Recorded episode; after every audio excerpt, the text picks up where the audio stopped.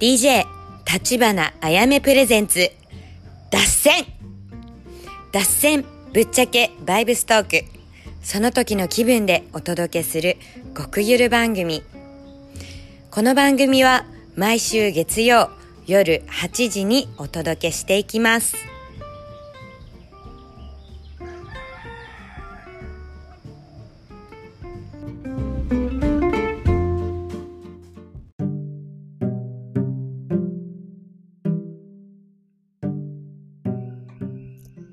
アロハー。こんばんは。ハワイ島から立花あやめです。今回第7回目となるポッドキャスト。うーん。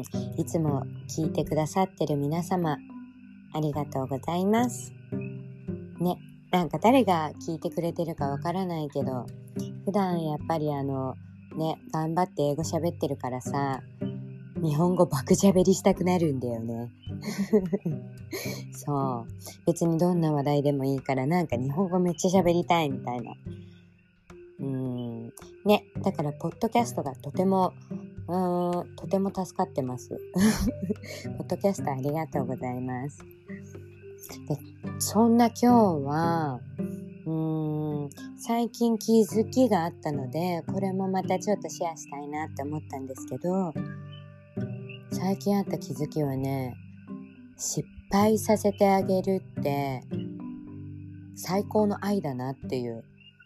うん。なんかあのー最近やっぱりこうお母さんのお友達と遊ぶことが増えたから子供たちと一緒にも遊ぶことが増えたのね。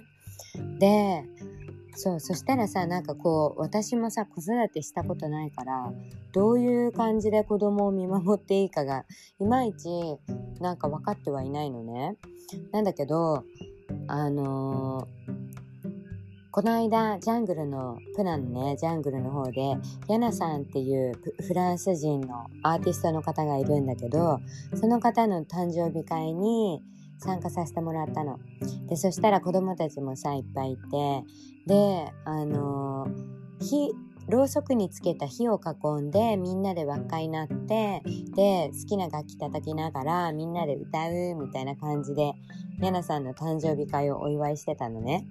で真ん中のろうそくを子供たちがすごいあの興味本心で触って火をくっつけて遊んでてでなんかあのなんだろう私はさやっぱちょっとそわそわしちゃってたの。え燃えないかなって。なんかあのドーム型のテントだったから。だからなんかそのテントに火が燃え移んないかってちょっとヒヤヒヤヒヤヒヤしながら見ちゃってたのね。でまあそう まあヒヤヒヤ見てたからかもしれないけどやっぱりこうろうそくを、あのー転がしちゃってあちゃーってなったの。でその時にその0.5秒の差だったんだけど私も危ないって言いそうになったの。でもなんかその危ないって0.5秒ちょっとうんってなんか飲んだのね。でそしたらその後その後すぐにヤナがその子供子供をね抱きしめて「大丈夫だった?」って聞いたの。ああもうこれやこれやってなった。でその関西で「ああこれや! 」そうそうそうなんか「これや!」みたいなそうこれだったわ。うん、子供たちに必要なのってやっぱこう失敗させてあげること？失敗して学ぶじゃん人間って。で失敗したことってずっと覚えてるからさあのミスらないじゃん一回失敗すると。ねよっぽど苦手じゃない限りはさ。だからあそういうことなんだって思った。あのすぐに大人はこう助けてあげられるように準備をしとく。でまあその0.5秒の差だったけどさこうろうそくちょっと転がっちゃってねその瞬間にパホってこう大人がサポートしてあげればさ大丈夫なんだもんね。そうあのもうドームもさ燃えなくて済むわけだからさ。なんかねえそうだね。大丈夫だったってこの一声が必要なんだわってすごい嫌なに教えてもらった。その瞬間にね。本当にすごい一瞬の出来事だったけど、うん、失敗させてあげるってすごくその子にとって最大の愛だなって思った。そう、普通はさ、やっぱ心配だからこそダメダメダメダメ言いたい、言いたいっていうか言っちゃうじゃん。心配だから。失敗してほしくないから。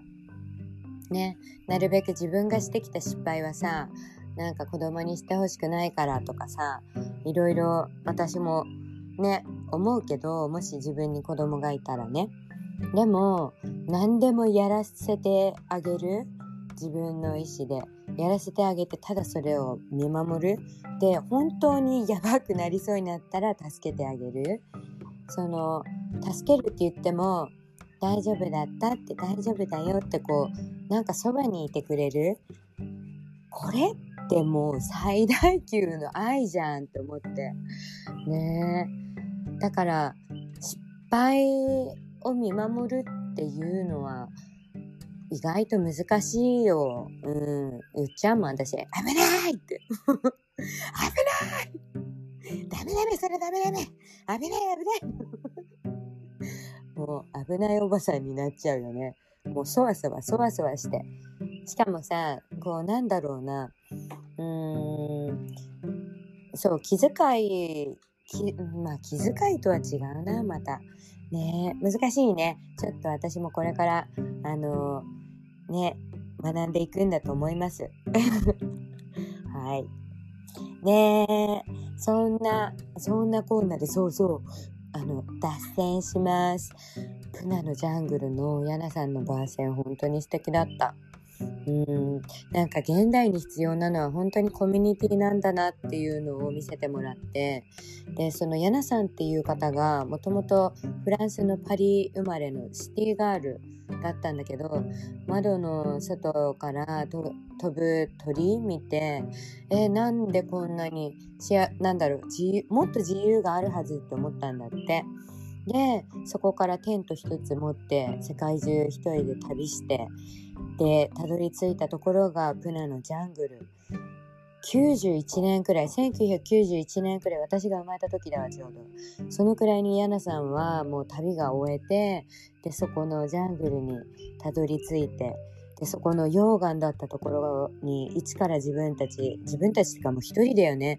ヤナさんすごいんだわ。もう一人で家作っててそうで、家も小動物が大好きで、小動物がストレスフリーで自然に溶け込んだ形で人間と共存できんのがヤナさんのなんか夢だったから、だからね、壁がないの。そう、モスキートネットはあるけど、蚊よけは。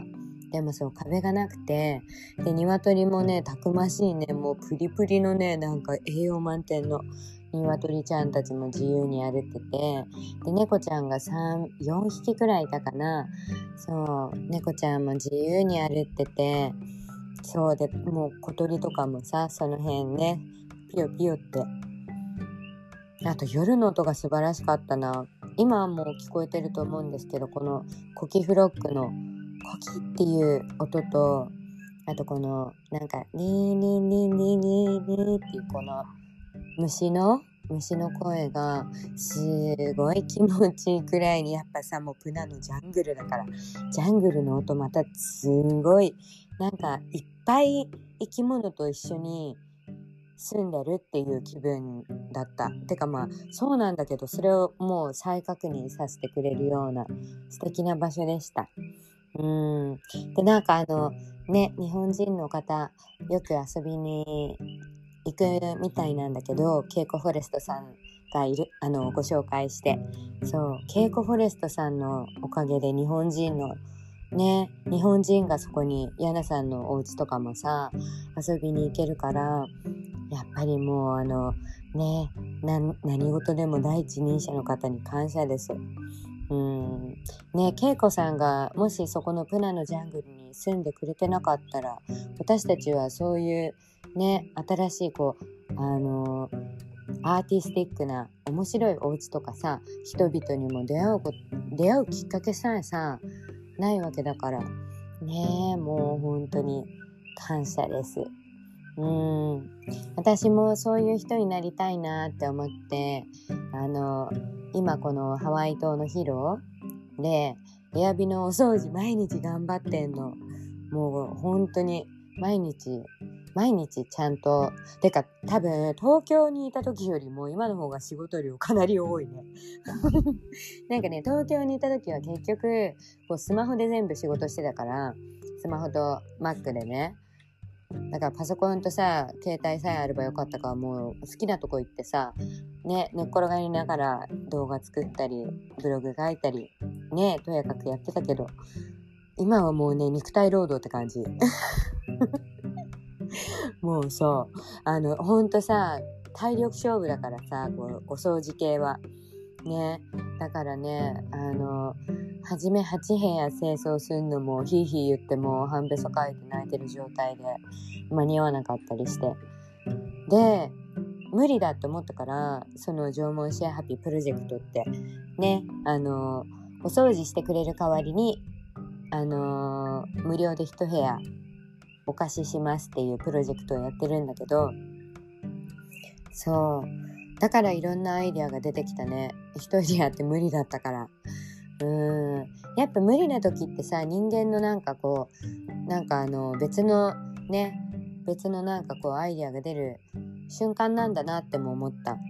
うん。頑張って頑張って無理あ無理だこれはって思って。じゃあ別の方法探そうってなるからね。だからいいきっかけだった。私がこれ超余裕だったら日本人の人たちにね無料でハワイ島住んでもらえるようなさ公案件じゃん。そうハワイってほんと物価高いからさあの自分でお家をレントして住もうとしたら余裕で15万20万が普通その一人部屋一人部屋っていうか。うん。でプラスねあの車もないとさ生活できないからさ。車もなきゃだしねだからなんやかんやですごくお金かかるよねやっぱりハワイに住むってなると。そうだから私もすごい感謝だよ。もうお掃除お掃除して住めるってもうねこれ以上のなんか好好条件ってないなって私は思ってる。うん、だってそのなんだろう頭が良くなくちゃいけないとかじゃないからさお掃除って。なんかどこまで気を使えるか？これってなんか自分がやってて思ったけど本当に何にでも適用できるなっては思ったその綺麗好きな人がいて嫌な人っていないと思うの。で大体こうあのお母さん友達が増えるとさやっぱこう片付けとかがめっちゃ増えるからその片付けをパパパってこうできちゃうとさすごく楽なのね。でそういうのがもう今楽にできてるからだからすごいいいきっかけいいきっかけです本当に、うん、無理なくトレーニングできてる。ねだからなんかこうユニバースパワーじゃないけどさちゃんとこう自分が行く進路っていうか私はお母さんになりたいっていう目標があるからさ無理なくいろんなものをこう手放して手放して次の次の命にちゃんとこう集中できるような手放し作業も始まっててねなんか自然にできてるなーってすごいなーって。だから今はな、うん、ねすぐには子供できないと思う。なんか今手放し作業中だから。ねなんか自分でこういうサイクルもさなんか分かってくるのも面白いよね。なんか敏感になればなるほどすごくこう shamanic な力が働くんだと思う。特に日本人とかは。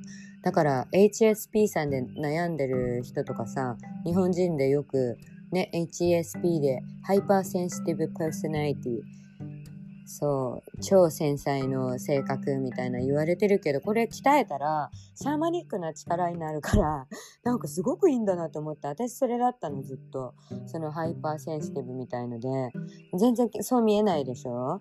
でもすごい本当にもう気にしすぎちゃって細部まで。でもねなんか大丈夫かな大丈夫かなってその人大丈夫かなみたいなこうなんか心配おせっかい心配みたいになっちゃってたからさそうですぐ傷つくしさねあのあとなんかこう音とかに敏感で乗れなかったりうんすごい繊細だったあと匂いとかもダメだしあの自分の好きし なんか苦手な匂いとかね。だから結構ね、ハワイ島来て、すごい、それがもっと繊細になったけど、逆に言ったらこうもっとなんだろうスピリチュアルな力が目覚めてくる感覚があるからだからその hyper sensitive って言われてる人は是非あの田舎とかでもっとその hyper sensitive を極めてみてください結構面白い領域までいけると思うそうだから hyper sensitive って言われてる人こそすごく才能開花すると思うからこれはね、私が経験して実際思ってることだから、ぜひ修行してみてください。そう、山にこもって自然の音とか自然の光、うん、なんか火のろうそくの光とかさ、そういうもので、なんか自然と自分を調和してあげると、どんどんどんどん、あの、なんかチャクラが開いていくみたいな。ね。第6巻、第7巻みたいな。うん。繊細になればなるほど、うんなんか今まで気づかなかった世界が見えてくる。そう次のゲートが開くみたいな感じ。とても面白いです。あとあれだね。あのー、朝日？朝日。朝日ってあのー、唯一肉眼で見れる太陽のエネルギーだから朝日とサンセット。がだから一番エネルギー量が高いんだって。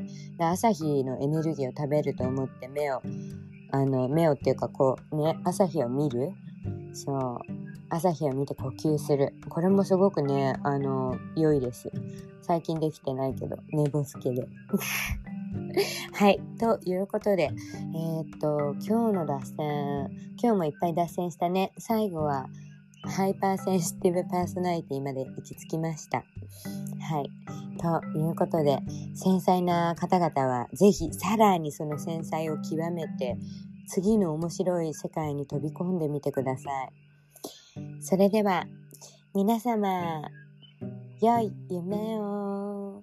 アロハーマハロー。